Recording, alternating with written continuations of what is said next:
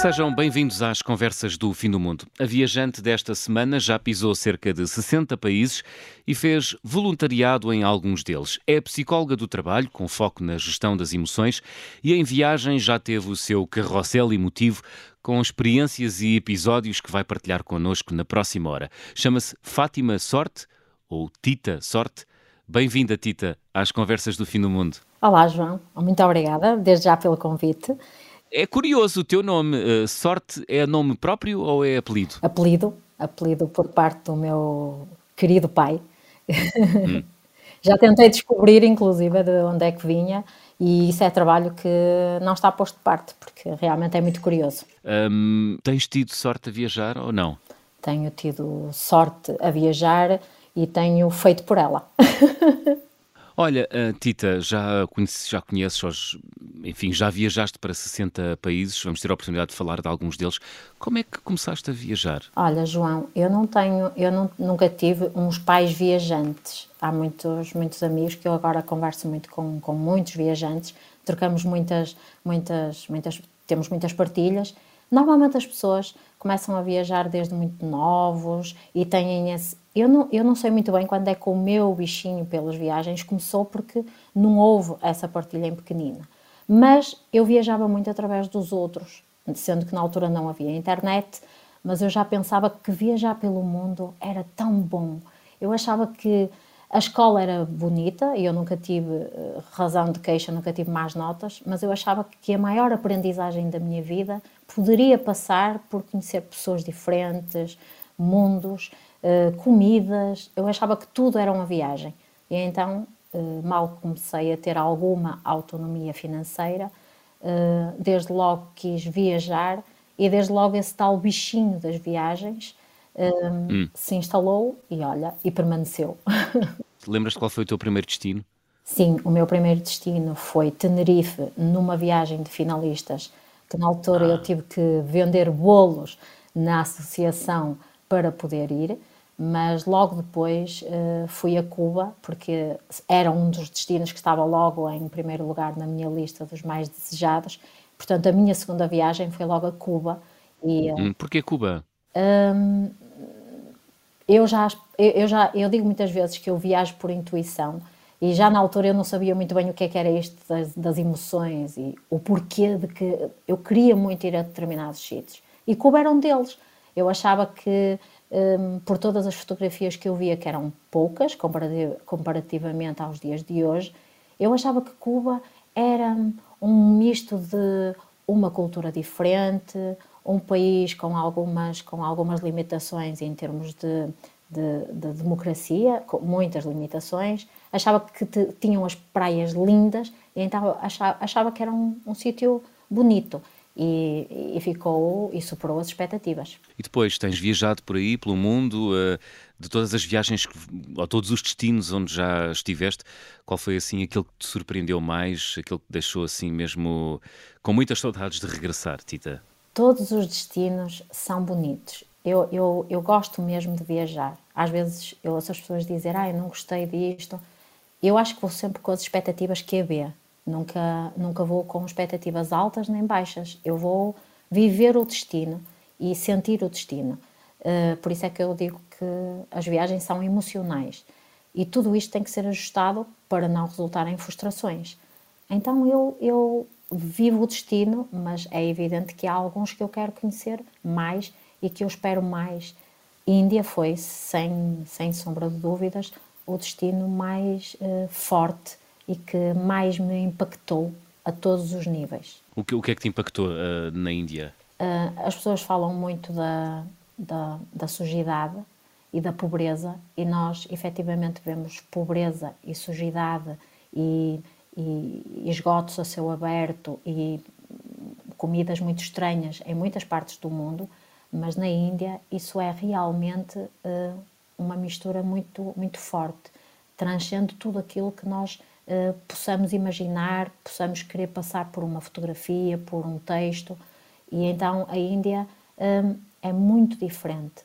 E depois, quem vai à Índia e ainda vai mais além do que a própria Índia, que é um sítio chamado Varanasi, aí realmente nós levamos uma chapada no que diz respeito, inclusive, à forma como nós vemos a morte, às, à questão da reencarnação, das castas, uhum. da espiritualidade. Nada é como nos dizem. E então nós deixamos de ter uma verdade e passamos a ter uma verdade e a verdade deles e passamos a ter uma perspectiva diferente sobre a vida. Diferente. Sim. Mas o, o, que, o, que é que, o que é que viste em Varanasi e o que é que aprendeste nessa cidade indiana? Varanasi é uma cidade onde são queimados cerca de 250 corpos por, por dia. Eh, quando, isto, quando se diz isto, as pessoas pensam todas que, ok, são queimados, eh, mas, mas existem crematórios. Não, as pessoas, os corpos são queimados uh, a céu aberto, portanto, as pessoas veem os corpos a serem queimados.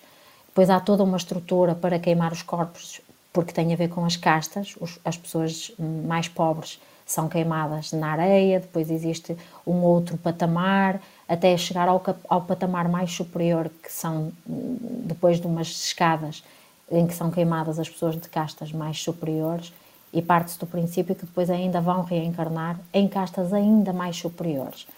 Uhum. Portanto, um, nós vemos as pessoas, os corpos a serem queimados, vemos as pilhas de, de lenha, não há cheiro, contrariamente ao que, ao que tudo a que se possa imaginar, não há um cheiro intenso, mas existe um, restos de corpos que vão parar ao rio.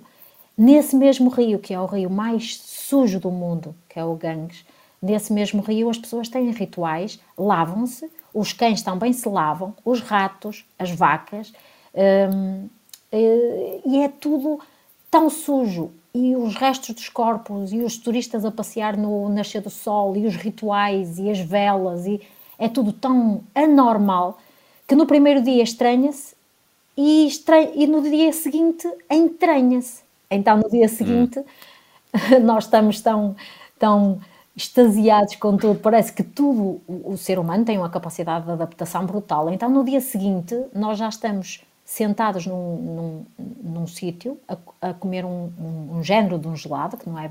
E já estamos a ver passar os corpos cobertos apenas por um lençol e já estamos a tentar adivinhar se é o corpo de uma pessoa mais velha por causa da cor dos lençóis e já estamos neste já neste esquema, ou seja, já está tudo muito mais mecanizado no dia seguinte para uma coisa tão anormal para, para a nossa mentalidade e para a nossa cultura, não é? Utilizaste a palavra normal, era aí que ia pegar, é, de repente torna-se tudo normal, não é? Completamente.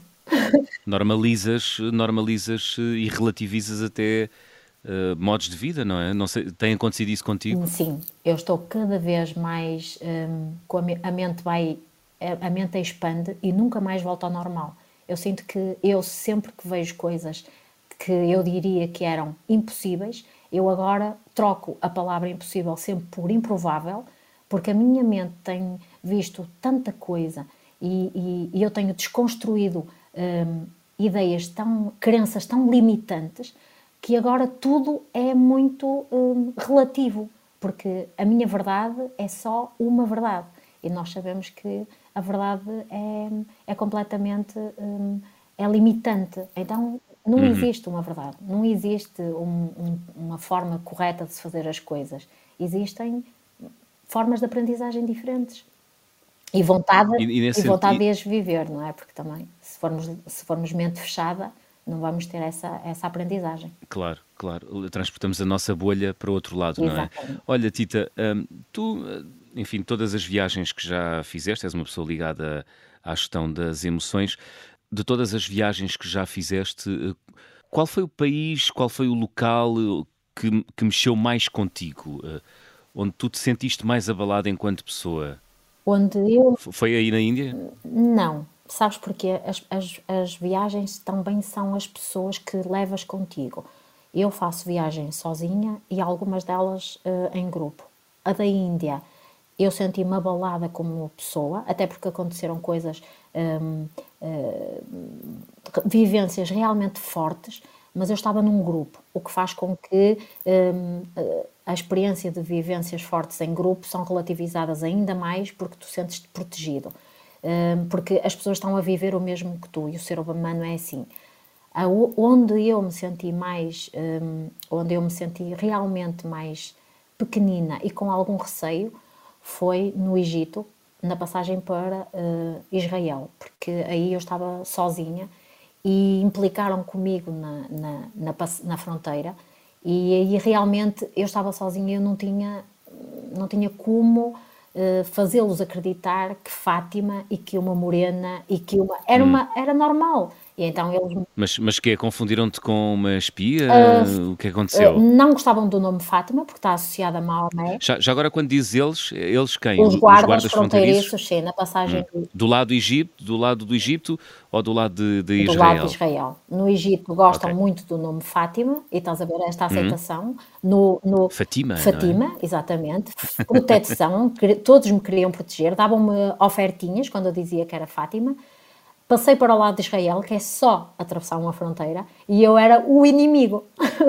então prenderam-me numa sala e um, eu ia num autocarro dos básicos, de, cheia de coelhos e, e egípcios e bebés ao colo, inclusive puseram-me um bebê no colo, e rapidamente um, me deixaram ficar ali sozinha porque eles não tinham compromisso nenhum comigo. Então eu fiquei sozinha. Chegas à fronteira como mulher adorada, com um bebê ao colo, uh, e quando chegas ao lado israelita és tratada com uh, grande animosidade e, des e, desprezo também? Também. Uh, Meteram-me numa sala, olhavam para mim mesmo com cara de, de sabes, de, de algum nojo, mas Fátima... Hum. Mas Fátima, mas, mas, mas, tens que nos dizer quem é o teu pai em Portugal, quem é a tua mãe, porquê é que te deram esse nome? Porquê? E eu... A sério? Chegou, chegou a esse nível? Sim, meteram-me... Eu estive ali cerca de duas horas, metida dentro de uma, uma sala fechada e, e tive medo quando calçaram umas luvas finas e, hum. e eu achei, pronto, o que é que me vão fazer? Porque, e, aí eu, eu fui Ai. muito assertiva e disse que não queria continuar com aquilo e então eu queria voltar para o Egito, porque já não estava a gostar e eu sinto que comecei a gaguejar e comecei a, a a querer chorar, mas foi muito, muito, sabes, muito determinada. Eu determinada. Disse, quero voltar para o Egito, já não quero continuar aqui, porque eu já não quero conhecer Israel, já não quero ir para o vosso país. E eles disseram-me: não, nós já estamos ali a investigar. Há muitas Fátimas em Portugal, como tu nos disseste. Realmente é banalíssimo ser Fátima em Portugal. Portanto, nós só vamos ver com estas luvas, são para vermos a tua, a tua mochila e rapidamente vais poder ir. Claro, saí daquela sala e tive novamente à espera de um autocarro, mais duas horas sentada sozinha ali, que era para ver se passava um outro autocarro que me desse uh, boleia para, para Israel. E acabou aí o episódio Fatima ou Fátima, não é? Olha, também tens uma, também tens uma história hum, assim mais negativa de um assalto uh, na Malásia. Que assalto foi este, uh, Fátima? Olha, eu não gosto de cidades muito grandes. E então, como eu muitas vezes vou sem ter as coisas muito planeadas, eu cheguei a Kuala Lumpur e eu achei que a cidade era gira, mas não passava de gira. E então, rapidamente, quis apanhar um avião que me levasse para Penang, para um sítio muito pequenino, onde tinham uns, um, umas pinturas na parede muito conhecidas. E então eu, eu apanhei o avião. Cheguei lá, não tinha nada marcado e estava encostada a ver um mapa que eu tinha feito um download. Uh, num sítio que, que, me disseram depois que era perigoso, que era um, um bairro indiano. Uh, sei que meti o, o, telemóvel no bolso da mochila e uh, senti que estavam ali várias pessoas a rondar-me. Voltei a pegar nele e no momento em que pego no telemóvel, na mão, bem apertado, levei um encontrão de, um encontrão de todo tamanho e hum, fiquei sem o telemóvel e fiquei sem essa pequena mochila. Por isso fiquei no meio da rua, sentada no chão, a chorar e a minha preocupação eram as fotos e os bilhetes de avião e eu disse, não, por favor, isto não me pode acontecer porque eu estou sozinha e eu não. tenho ali fotos e tenho... Pronto. E foi um, uma situação ali de dois dias que eu andei com um bocadinho de medo porque eu estava sozinha. Como é que resolveste isso? Não resolvi.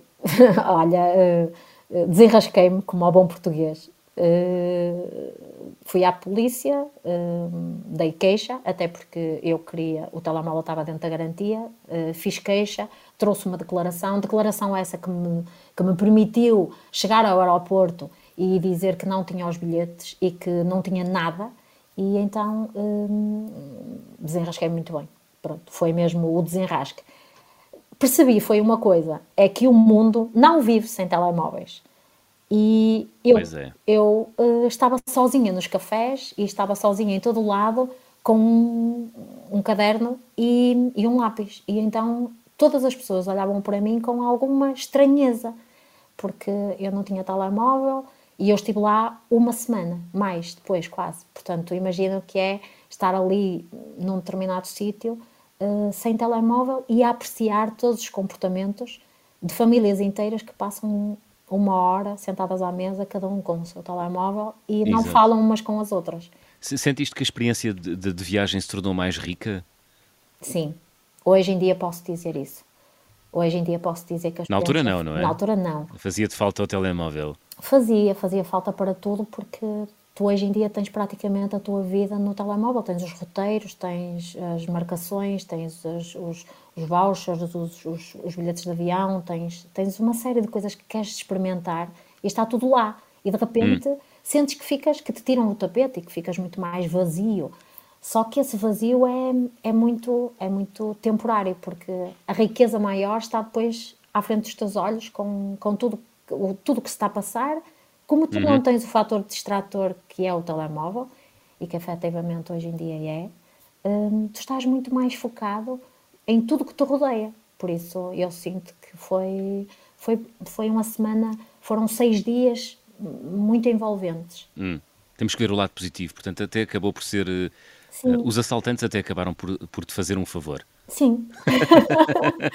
Permitiram-me ver as coisas de forma diferente. Tita, no, no teu, no, na tua descrição da tua conta Instagram, Lucky Travel Girl, achei piada porque dizes que foste a 58 uh, eh, países e meio.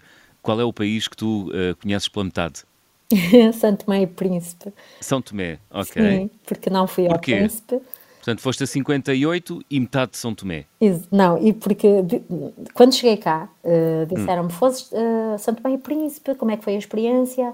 E então, e o Príncipe, gostaste? E eu, eu fui fazer voluntariado e com esta situação toda do Covid, eu fui agora há pouco tempo, fui em março, e com esta situação do Covid não havia voos uh, nem barcos a ir frequentemente ao Príncipe, portanto eu não uhum. fui.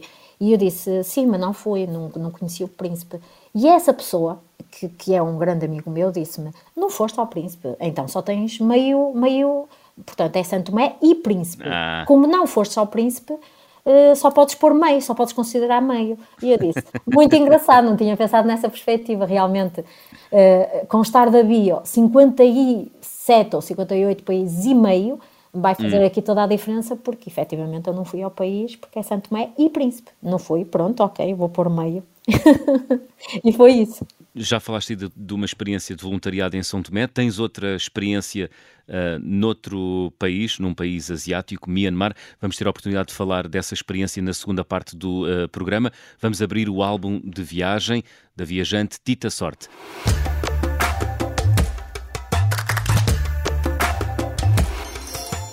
Tita, qual é o objeto que guardas em casa com especial carinho que tenhas trazido das tuas viagens? Há algum objeto? Eu tenho muitos objetos, embora eu seja completamente minimalista nas viagens. Eu normalmente só trago o famoso imã, tenho o meu frigorífico completamente repleto hum. e, e só trago isso e tenho o hábito de trazer sempre notas. Eu gosto muito de, de guardar uma nota de cada, de cada país. Um, tenho também um, aqui um objeto musical, porque eu acho que a musicalidade, a música dos países mexe muito comigo. Eu gosto muito de sons. Uh, a música também é a minha maior companheira nas viagens, é a música e a máquina fotográfica. Por isso, um, tenho aqui um, um, um, objeto musical que trouxe de um país que foi de Cuba, precisamente desse país que eu viajei há tantos anos, há mais de 20, e, e tenho aqui comigo. Que instrumento é esse? É um batuque porque eu sou completamente fascinada por batuques. Vejam se ah. conseguem ouvir esta. Vamos lá.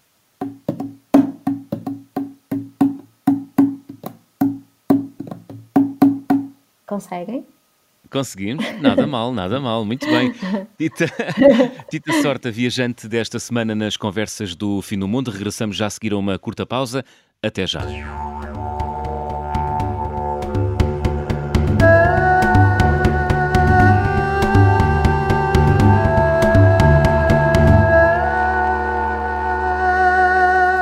Segunda parte das conversas do Fim do Mundo, estamos à conversa com a viajante Tita Sorte. Tita, na primeira parte já eh, falaste um pouco do teu percurso enquanto viajante, já estiveste em cerca de 60 países, 58 e meio, para ser mais rigoroso, sendo que o meio é São Tomé e Príncipe, país onde realizaste voluntariado, mas também foste voluntária em Myanmar, no continente asiático. Como é que surgiu essa experiência na tua vida? O que é que tu foste fazer para Myanmar? Tita. eu há muitos anos que queria ir ao Myanmar, não é? A Birmania, a antiga Birmania. Eu não sabia muito bem porquê.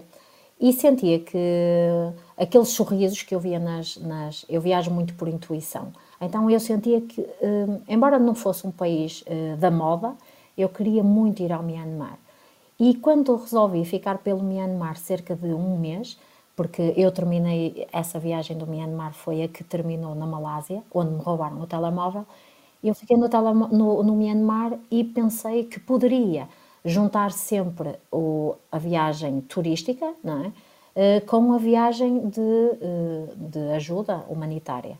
Então uh, tentei, comecei a procurar na internet algum sítio que me, que me permitisse ficar e ajudar mas ficar de forma gratuita, porque, porque o, o, voluntariado hoje em dia acaba por ser um bocadinho caro e eu já estava no Myanmar, então procurei, encontrei um centro de monges muito pertinho de Yangon e encontrei um centro de monges que, um, para o qual, que era o Tabara, Tabara Center, e enviei um e-mail a perguntar se poderia ir. Responderam que sim, que aceitavam voluntários de todas as áreas e uhum. bastava que quando eu chegasse dar a entrada e uh, poderia ir ficando, nem sequer nesse momento da entrada no uhum. centro, uhum. eu nem sequer tinha que dizer quantos dias ia ficar. Eu só eu, eu iria ficar, ia ficando se gostasse e depois uh, daria a minha o, o, no momento da saída, pronto. Então eu cheguei Diz, e o que é que fazias uh, nesse, nesse, nesse, nessa instituição? Nesse centro? Uh, pois, é, é, assim, eu fui sem nada marcado, porque eu acho que voluntariado, o verdadeiro voluntariado, e eu considero-me uma voluntária de coração cheio há muitos anos, porque ser, voluntariado, ser voluntária não é ir a um sítio ser e voltar sem ser, eu acho que isso é algo que nos está no sangue. Então, eu esqueci-me do que é que eu ia fazer aí e nunca perguntei. Eu fui uh, cheia de vontade de ajudar, independentemente hum. da função. Cheguei às seis da manhã com um miúdo que, que me levou de mochila às costas para esse centro e às seis da manhã encontrei logo umas miúdas uh, da Colômbia que iam fazer. E então elas disseram: Podes ficar nesta camarata, que é uma camarata com cerca de 20 camas, os mosquiteiros quase no, no chão. E então uh, disseram: Queres vir connosco? Começa já. Eu, como não tinha sono, disse que sim. Então a minha experiência de voluntariado foi um, ehm, ir para o meio da rua eh, montaram ali um, um, um aparato uh, que é umas bacias, um gel de banho e umas cadeiras para dar banho a, umas, a, a, a uns doentes. E então a minha experiência foi lavar uh, eh, 57 homens, quase 60 homens, porque era o hospital dos homens e dos monges. Então a minha experiência foi dar banho a 67 homens algaleá-los com fraldas, com... Eh, Mas com... todos os dias? Tinhas que fazer isso todos os dias? Não, foi a minha experiência e eu confesso-te que fiquei um bocado assustada porque eu achei que tinha que fazer isso todos os dias e então eu ainda estava ao meio dos banhos e perguntei hum. às miúdas, mas que eu vou ter que fazer isto todos os dias? É que eu, eu não, não, eu pensei que ia estar com crianças, pensei que ia estar com um empoderamento de, de mulheres, não.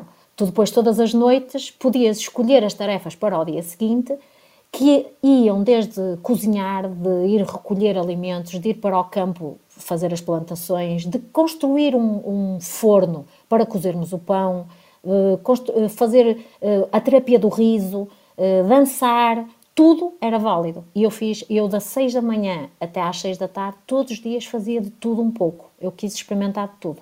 Portanto, havia uhum. a parte dos banhos, mas confesso-te que nunca mais dei banho a 60, e, a 60 homens. Depois, nos dias seguintes, preferi, no dia, nos, nos, nos dias que, que, continuei lá, preferia sempre estar com as crianças e estar com as mulheres. E havia outros. Olha, e que realidade é que foste ver? Uh, que realidade é que foste conhecer, Tita?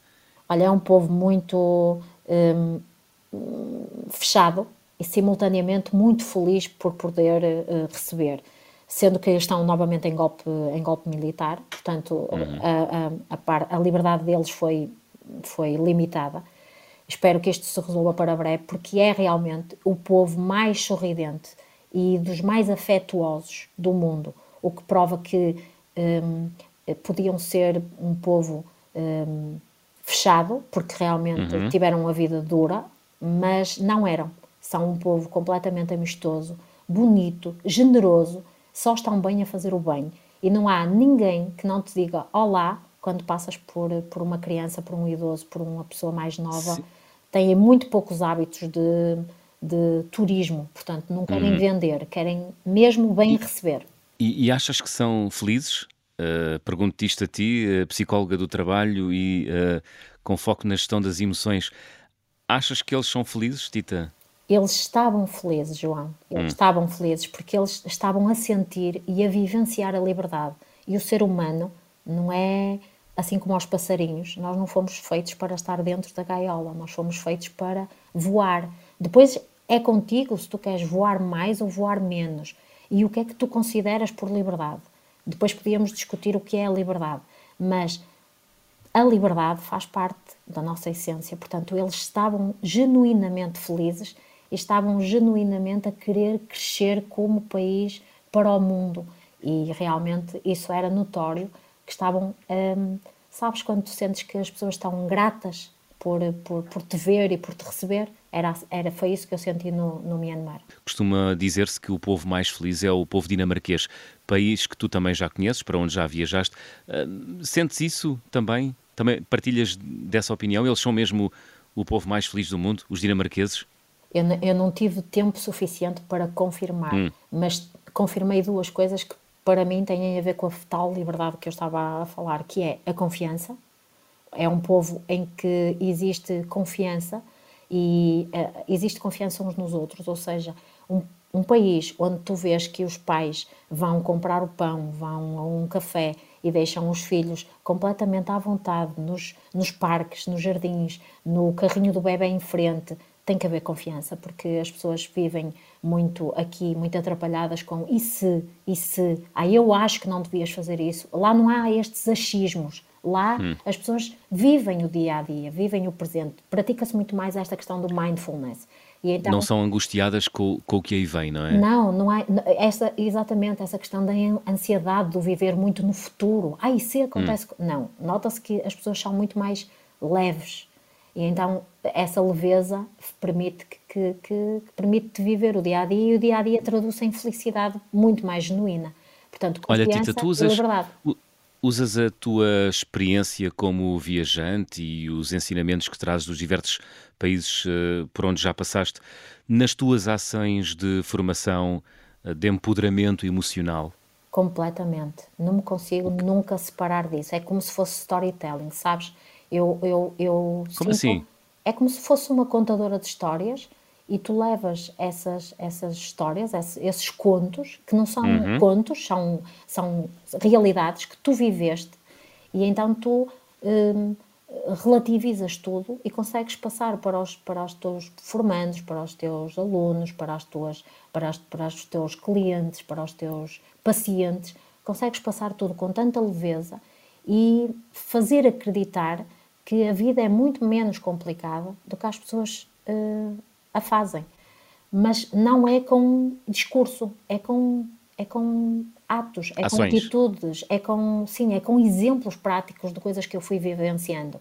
Se eu quiser dizer a uma paciente que ela tem que estar calma porque pode acontecer isto, eu posso lhe dar um exemplo de mulheres que estão a passar uma situação dramática e que nunca souberam o que era, o que era a liberdade em Santo Tomé.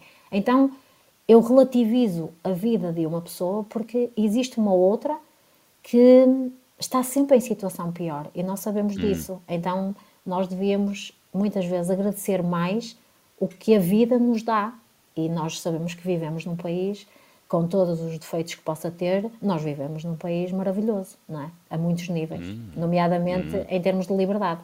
Há algum país que tu, uh, para onde queiras viajar muito nos próximos tempos? Existem alguns que estão na lista. Eu, eu tenho sempre listas.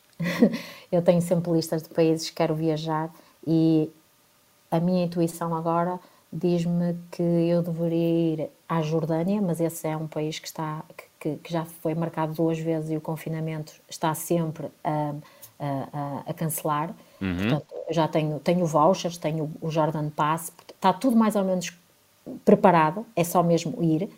Uh, a Jordânia, o Japão, e quero ir a alguns outros países, uh, nomeadamente a Arábia. A Arábia Saudita. Saudita, sim. E... Então vamos por partes. Jordânia, o que é que a tua intuição diz sobre a Jordânia? É ir a Petra e... ou mais do que isso?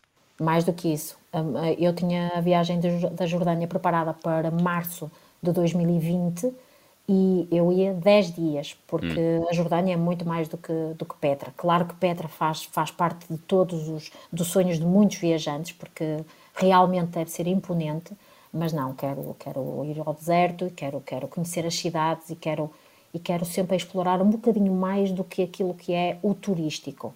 Normalmente se me dizem que há, há um sítio que não é muito procurado e que ainda não é, é onde eu normalmente gosto mais de ir. Sozinha tenho que ter alguns, alguns cuidados redobrados, mas uh, nunca deixo de ir. Uhum. Com, e o com Japão? alguma cuidado. O Japão, e o Japão Tita? cativa-me mais até em termos uh, fotográficos, sabes? Não o Japão das, que, que, que, que, é o Japão normal que toda a gente vai, mas eu acho que existe ali uma parte mais inexplorada que alguns amigos meus já me falaram que foram, mostraram-me algumas fotografias e a tal, a tal emoção, a tal intuição chama por mim e diz que bonito. E sabes, eu queria fotografar no Japão. eu bem. queria sentir-me emocionada no Japão. E sabes, eu sou daquelas pessoas que depois de estar nos sítios uh, dou muitos saltinhos. Eu gosto muito de saltos, de, de, eu dou mesmo saltinhos, literalmente saltinhos de felicidade por estar nos sítios. E então eu imagino-me a saltar de felicidade em Petra, no Japão uh, e em determinados sítios que eu vou vendo. Consigo-me teletransportar para lá. Olha, não, não é, uma, não é uma, uma capacidade fácil. ao alcance de muitos. Não é fácil não. e não é ao alcance de todos.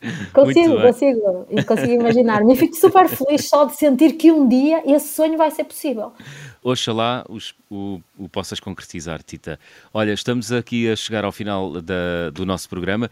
Vamos fazer check-out? Vamos lá. Vamos embora. Peço para completares as habituais eh, frases. Na minha mala vai sempre, o que é que não prescindes? Não prescindo de, eh, das coisas normais, não é? Que todos nós sabemos, mas eu iria uh, diferenciar um lápis e um caderno. Um lápis e um caderno, uh, mas é, é uma coisa que tu levas sempre ou sempre. só levas a partir do momento em que foste assaltada na Malásia? Não, não, não, não, não porque isso foi em 2019. Sempre levei. Eu gosto Sempre... de registar os nomes das pessoas com quem me vou cruzando, o nome das comidas, o nome das moedas, os, uh, coisas muito, muito diferentes gosto de escrever. E gosto muito hum. de escrever. E regressas aos cadernos uh, depois das viagens ou, ou, ficam na estante à espera que um dia os vás Não, abrir? Esses cadernos têm informações que depois me permitem escrever alguns textos para as fotos do Instagram. Ah. Normalmente, sim, eu gosto muito de escrever e vou lá buscar umas. Também escrevo emoções sentidas, pensamentos, é como, quase como se fosse ali um caderninho de, de, de emoções e de gratidão. Portanto, eu vou lá, muitas vezes. O carimbo de passaporte mais difícil de obter? Foi na Bósnia. Então, o que é que aconteceu? Hum, estávamos em road trip, eu, nós queríamos ir à Bósnia e, eh, como entramos de carro, eles disseram que não queriam carimbar e, hum, no canal. E eu insisti, sendo que elas, eu estava com mais três amigas, e elas diziam: Deixa lá. E eu: Não, não deixo, eu quero o carimbo da Bósnia, eu quero mesmo este carimbo. não que eu seja muito de, de, de, carimbos, mas eu queria o carimbo da Bósnia, porque eu acho que a Bósnia também não é um país assim tão normal quanto isso. Sim. E tão, e tão, não é? E então eu queria mesmo ter o gosto de ter o carimbo da Bósnia. Ah. E, eh, e então eu tive que insistir um bocadinho e tive que quase fazer um choradinho e consegui. Boa, boa, consegui. boa. Boa, boa. A viagem com mais peripécias que fiz até hoje? O Peru. Então? Muitas peripécias. Desde hum, não me quererem deixar embar uh, embarcar a mim, e às minhas amigas sim, já tinham passado, desde uma morte numa ilha uh, completamente sem rede e sem, e sem condições nenhumas, a morte de uma senhora brasileira. Como assim uma morte? O que é que aconteceu? Estávamos em Taquilha, numa ilha do Peru, muito alta, eh, mais de 4 mil metros acima do, do nível da água do mar, e uh, pelos vistos, essa senhora que ia com o marido tinha tido um problema oncológico, não estava muito bem em termos de, de pulmão, não é? Para, para, a caixa não estava muito bem para, para subir aquela altitude. Responsabilizaram-se, porque pelos vistos era um sonho, e a senhora morreu uh, nessa subida e nós ainda tentamos a reanimação, e ah. não conseguimos. E então assistimos a todo o processo da senhora ficar uh, literalmente roxa e só fomos embora passado sete horas num barco com o corpo esticado no nosso meio e foi uma situação bastante difícil. E, uhum. e foi, e foi uma, uma, super cheia de peripécias porque depois estivemos na ilha, nas ilhas flutuantes, trovejou imenso, caiu um raio na ilha ao lado e eu não sei nadar, portanto, imagina minha, o meu pânico.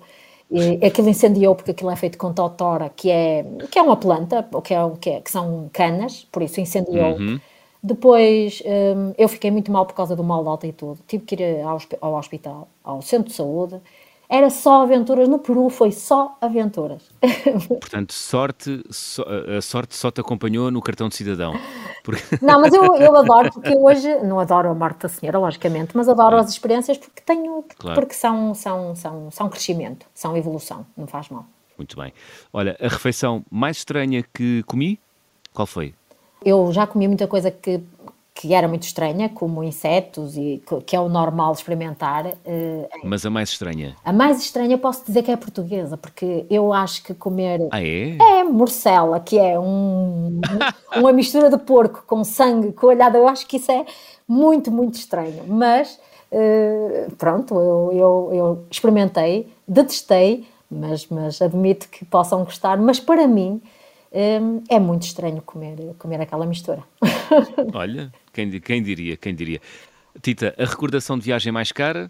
Eu gasto muito pouco dinheiro em viagens, até porque eu não, digo sempre que vou de mochila às costas e normalmente digo sempre não posso comprar porque uh, perdi-me com um fio em Singapura, uh, um fio de ouro caro, porque, porque tenho uma borboleta, eu sou completamente fascinada por borboletas. Uhum. Comprei esse fio com as pedrinhas, uh, pronto, tu sabes, mais caras, e é um fio que até aos dias de hoje me acompanha. Eu continuo com o fio ao peito. Portanto, valeu a pena. Foi caro, mas valeu a pena porque era bom. Fantástico. Olha, e para terminar o check-out, gostavas de viajar com? Eu gosto de viajar com, sem, mas uh, agora, nos últimos tempos, a minha companhia preferida, que, que eu espero que comece a, a ser ainda mais assídua e pontual, é a minha mãe. Como é que se chama a tua mãe, Tita? Lina. Lina, Lina Sorte. Lina Sorte, exatamente. Agora sim, estamos a chegar ao fim do mundo. Tita, que música escolheste para fechar o programa desta semana? Eu escolhi uma música que me tem acompanhado muito durante este último ano, que foi um ano de menos liberdade e que, e que também representa muito porque chama-se Beautiful Day. E eu acho que os dias em viagem são sempre mais bonitos, embora eu goste de, eu sou feliz, gosto da vida que tenho, mas realmente os dias hum, são bonitos quando nós estamos em viagem. Levamos as coisas com mais, com mais leveza, com mais gratidão, uh, encaramos melhor tudo. Portanto, eu acho que nós deveríamos ouvir esta música com atenção, porque ela fala em coisas tão simples como fazer um chá, como receber um beijo na testa dos nossos avós. Hum. E então é, isto, é disto que a música fala. E a música tem batuques, João, que é. Ah! Uh, algo que eu realmente adoro. Tinha de ter batuques, não é? Tinha de ter batuques e, e, ter um som muito pouco trabalhado, porque é uma viola muito, muito, um, um, som muito, muito simples e eu sou muito simples realmente. E então eu acho que eu identifico-me com esta, com esta, com, a, com esta, com esta música. Beautiful Day, do grupo Aikana, a fechar a conversa do fim do mundo. Escolha da viajante Tita Sorte. Tita, foi um gosto, muito obrigado. O gosto foi meu, muito obrigada. Parabéns à Rádio Observador e a ti, João, por, por, eh, por me teres convidado. Ora, é essa. Muito obrigado, Tita. As conversas do fim do mundo estão de regresso na próxima semana. Até lá.